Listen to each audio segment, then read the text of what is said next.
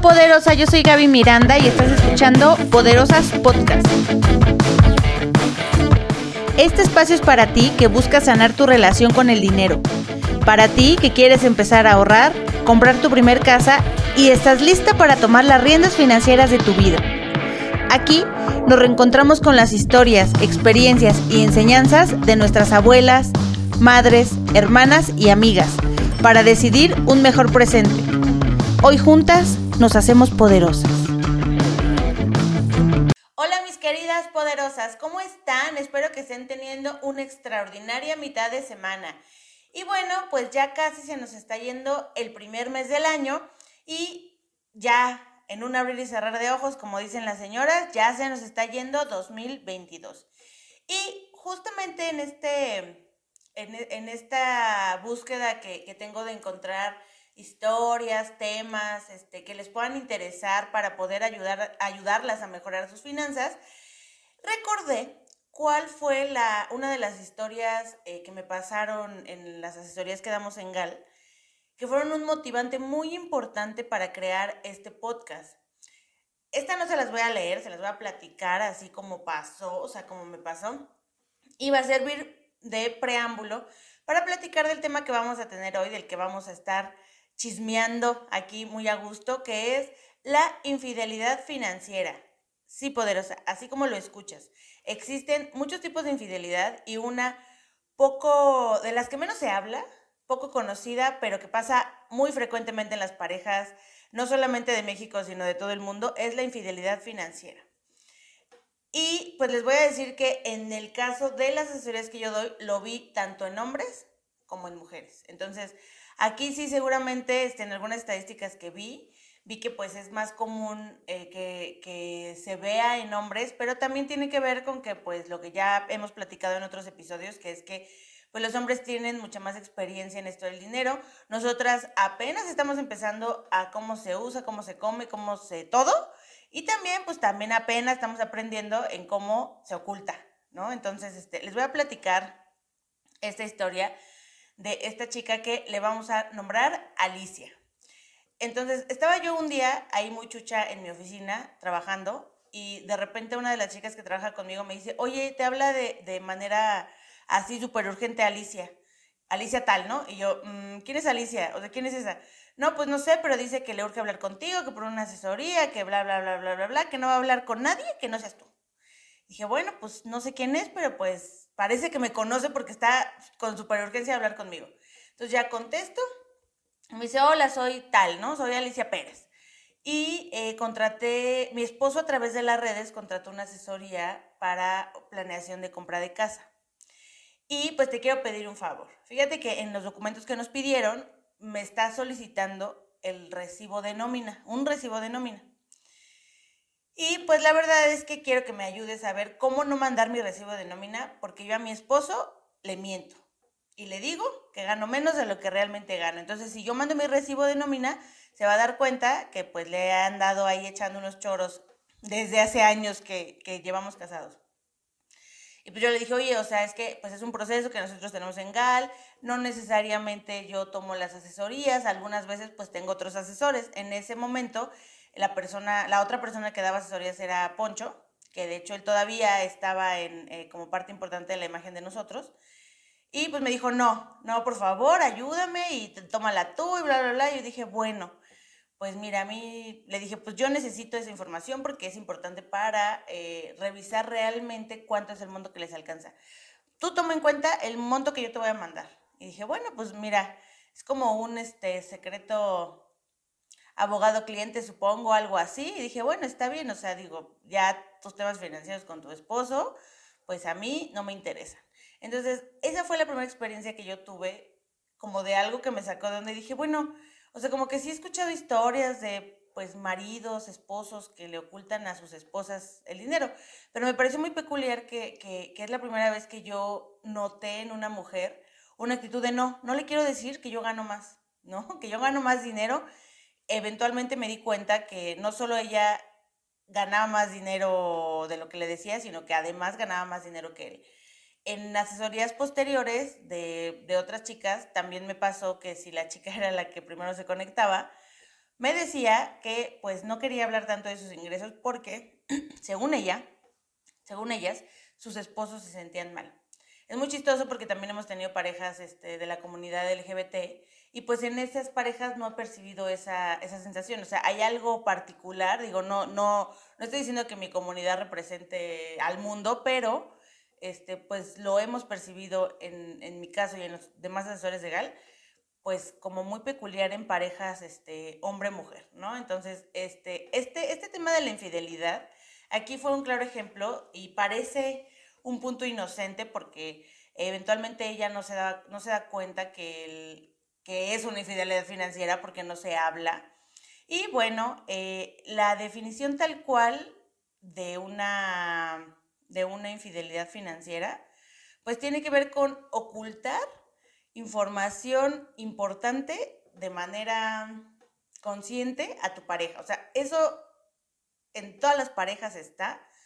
Y eh, ahí, o sea, de repente es obvio que, que, en ciertas cosas, pues es como, ay, no me dijiste esto, no confías en mí. En el caso del dinero, por alguna razón es común que no, que no tengamos esta, esta apertura con nuestra pareja necesariamente para platicar de temas financieros. Y una infidelidad financiera pone en riesgo igualito una relación que si te pusieran el cuerno con otra persona porque estamos hablando de temas que además tienen que ver con proyectos en común. Puede ser que yo le oculte dinero a mi pareja porque no quiero gastar en cosas que a los dos en teoría nos interesan, o que no pueda lograr nuestros proyectos en común porque tengo demasiadas deudas. Entonces, eh, de repente en algunos especialistas financieros dicen que los secretos financieros pueden ser incluso peor que una infidelidad física, acá de que te vas con el muchachón o te vas con la muchachona, ¿no? Y hay cuatro principales cosas que tendemos a, o que se tienden a ocultar, o que se tienden a modificar, que nos hablan de una infidelidad financiera. La primera es esta justamente que le pasó a Alicia, que es cuánto gano. ¿Cuál es el motivante para ocultarle a mi pareja cuánto gano? Pues la primera razón puede ser que pues nunca tuvimos oportunidad de hablar y pues ya nada más como por default los dos nos ocultamos, ¿no? O sea, esa es como la más común. Sin embargo, puede ser que en casos particulares, como en algunas ocasiones que hemos tenido, pues se oculta porque no quieres utilizar ese dinero para otra cosa. O ya estás utilizando ese dinero para algo que estás ocultándole a tu, a tu marido o a tu esposa o a tu pareja, básicamente. La segunda, pues es, eh, va un poco relacionada con cuánto ganas porque es en qué gastas a lo mejor tienes ahí un detalle oculto, un pecadillo oculto, y entonces no, tienes la, apertura de decirle a tu, a tu pareja que a lo mejor tú gastas en eh, ayudarle a tus papás, o ayudarle a tu hermano, o en muñequitos de colección, o que gastas un montón en, en cosas de jueguitos, este, ya ven que pues algunos jueguitos tienen la posibilidad de que tú le compres cosas, a lo mejor gastas un montón de dinero en eso y te da pena, no te sientes cómodo, cómoda de decirle a tu pareja que gastas en eso. La tercera que es, yo creo que de las más comunes, es ocultarle deudas a tu pareja. Y esta también es de lo que más vemos así comúnmente en las asesorías, especialmente en planeación de casa.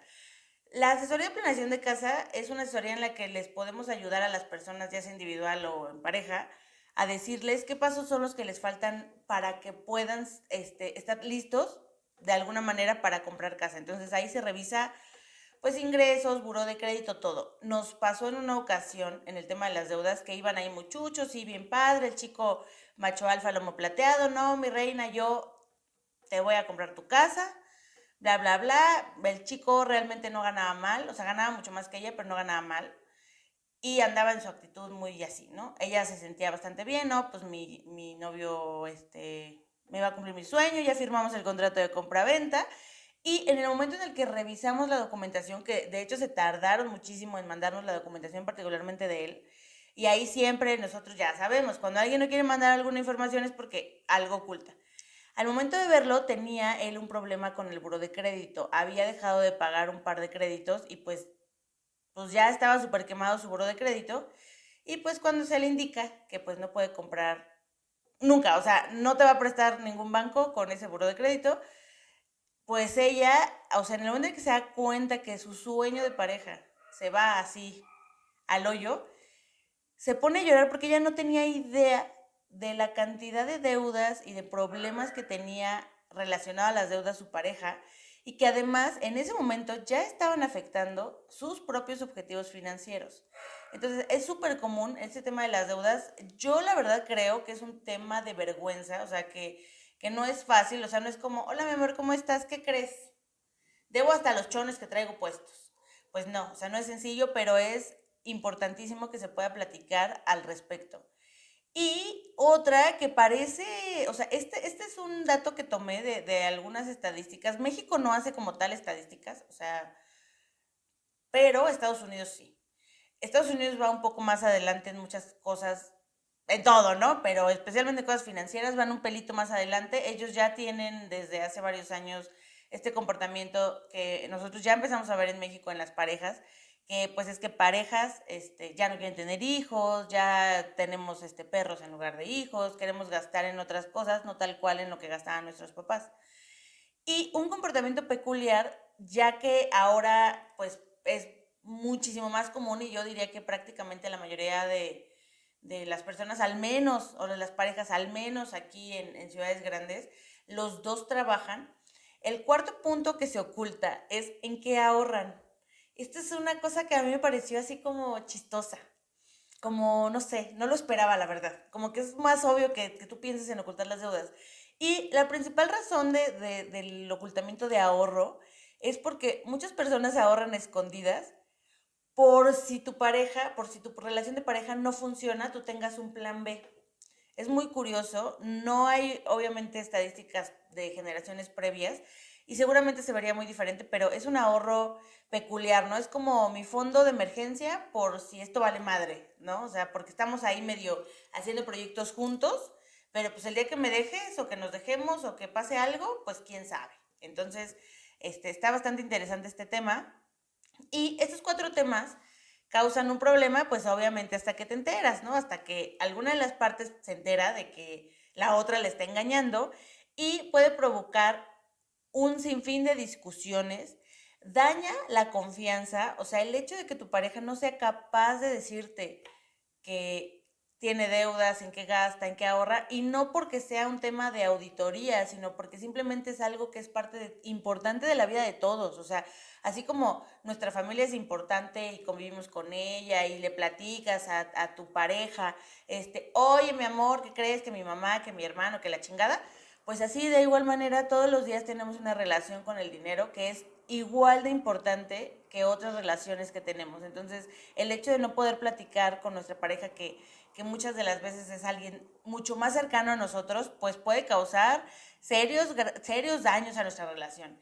Y es por eso que hoy les voy a dar tres recomendaciones para que puedan empezar a evitar la infidelidad financiera de las dos partes, o sea, ni tú hacerla poderosa ni que te la hagan, ¿no? O sea, obviamente va a depender mucho de las dos personas, o sea, los dos tienen que estar dispuestos a hacerlo, pero pues bueno, por algo se empieza y esos son los puntos que les quiero platicar.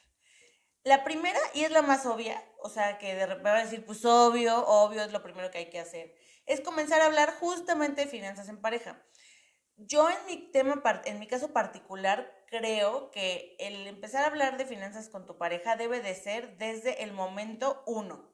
O sea, no es como que llegues y desde que la primera cita que sales con esa persona dices, hola, mucho gusto, soy Gabriela, gano tanto. No. Me refiero a que desde ese momento en el que ustedes salen por primera vez con una persona, se empiezan a establecer las reglas financieras de ambos. Es decir, y esto a lo mejor este, pues es algo que nos ha pasado a todos. ¿Qué pasa cuando van a la primera cita? ¿En qué momento se habla de si tú pagas, yo pago, los dos pagamos, mitad de mitad, cada quien lo que se comió? Desde ese momento, con una persona que puede ser una pareja, tal vez en el largo plazo, se están sentando las bases de cómo va a ser su vida financiera.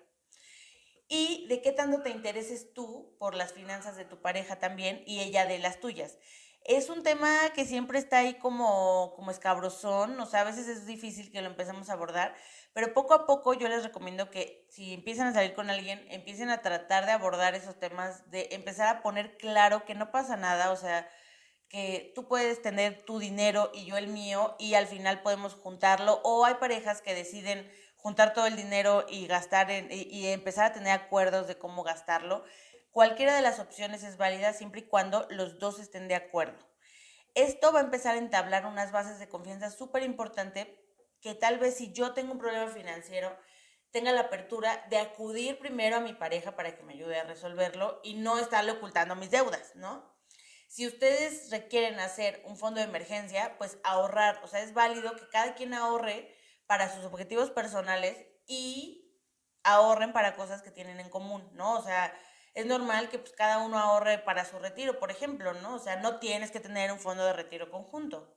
Entonces es importante que platiquen de estos temas desde el inicio. Si ya vas tarde, ya llevas 10 años con tu pareja, eh, pues sí, ahí sí puede ser un poco más directa y decirle, oye, necesitamos hablar de esto, es importante para nuestra relación, igual de importante que si tienen hijos, cómo criarlos, que si no tienen los objetivos financieros, que, o sea, que las familias, que todo eso. En el punto número dos, es así, yo creo que la, la base así de, de estos tres puntos que vamos a ver, es que no juzgues.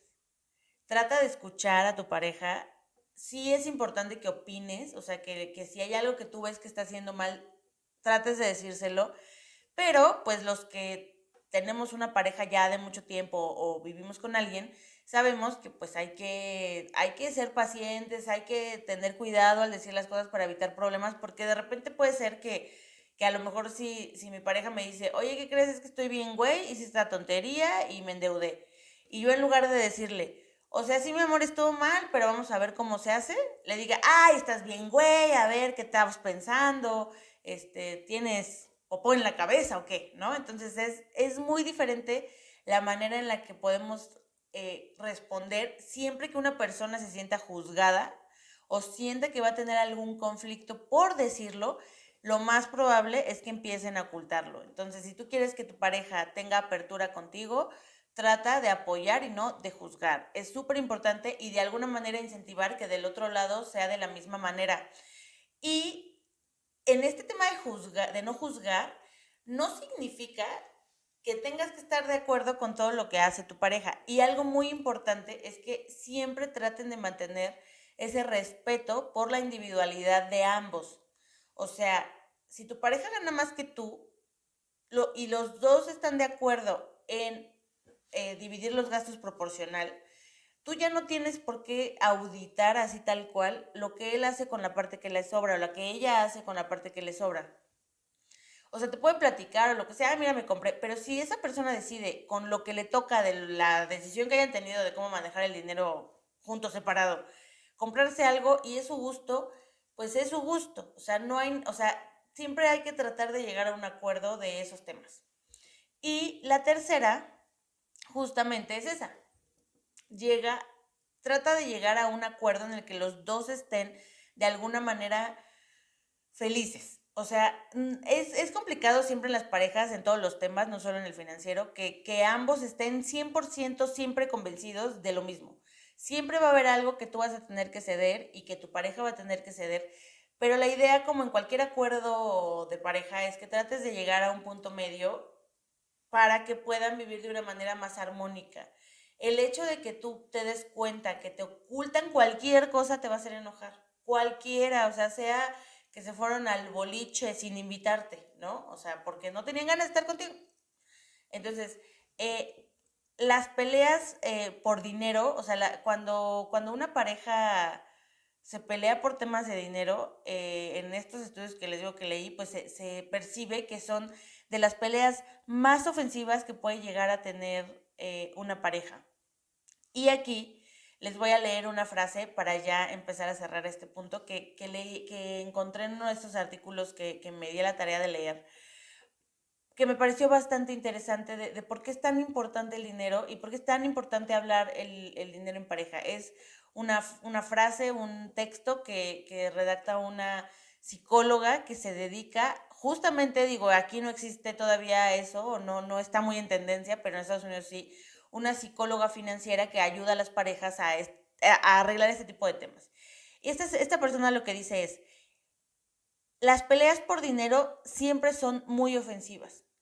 El dinero no es solo un pedazo de papel, el dinero es un símbolo de poder, control y seguridad. Entonces, cuando tienes una pelea por dinero, suele haber otros niveles de conflicto que salen a flote. Mientras más claramente hablen las parejas de dinero, las cosas serán siempre mucho más fáciles. Con esto, poderosas, quiero cerrar este tema. Espero que este tema les haya gustado. Si a ti te está haciendo clic o aquí ya estás detectando tus, tus infidelidades financieras, las que tú has hecho o las que te han hecho, pues digo, no se trata ya de, enojarse, sino de ver cómo se resuelve y cómo puedes empezar a mejorar esa relación que tienes con el dinero y que tienes con el dinero y tu pareja. Recuerda seguirme en mis redes sociales, estamos como Gal Asesores en Facebook, en Instagram, como Gaby de Gal en TikTok y bueno, siempre encuentran este podcast cada miércoles en Spotify y YouTube. Yo soy Gaby Miranda y espero que después de este episodio te vaya siendo más tú, más poderosa. Hasta la próxima.